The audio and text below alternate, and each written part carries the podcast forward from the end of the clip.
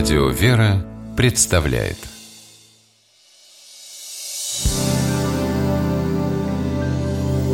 Первый источник.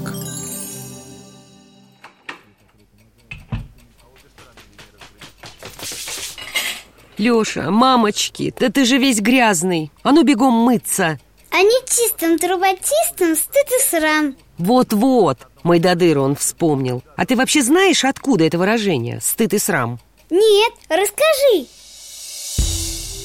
Немногие знают, что первоисточником этого памятного с детства выражения «стыд и срам» из произведения Корнея Ивановича Чуковского является Библия.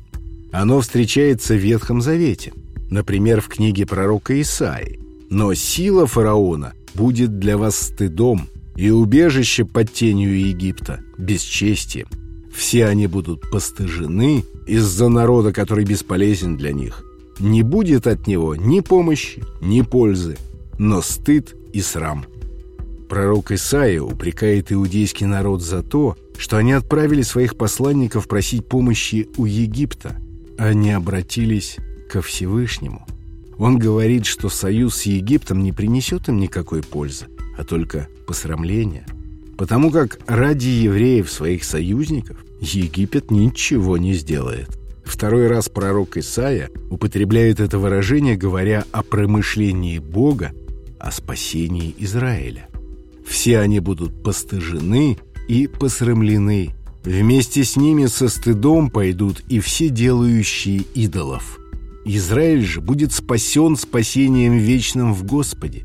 Вы не будете постыжены и посрамлены во веки веков. Пророк говорит, что язычники зря надеются на своих идолов.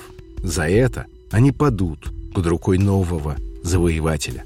А верные сыны Израиля, по милости Бога, получившие свободу, восторжествует над всеми идолопоклонниками.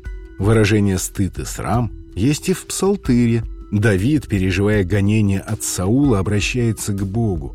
В псалме он просит не дать врагам победить его и восторжествовать их злым намерением. «Да постыдятся и посрамятся все, радующиеся моему несчастью, да облекутся в стыд и позор величающиеся надо мною, облекутся в тут и срам, говорится в церковнославянском варианте текста псалма.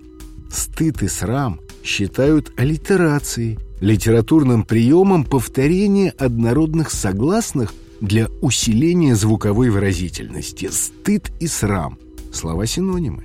Позор тоже их общий синоним, но стыд – еще и чувство смущения и неловкости от осознания предосудительности поступка или поведения – стыд и срам. Сегодня так обычно говорят в осуждение тому, кто ведет себя недостойно и неприлично.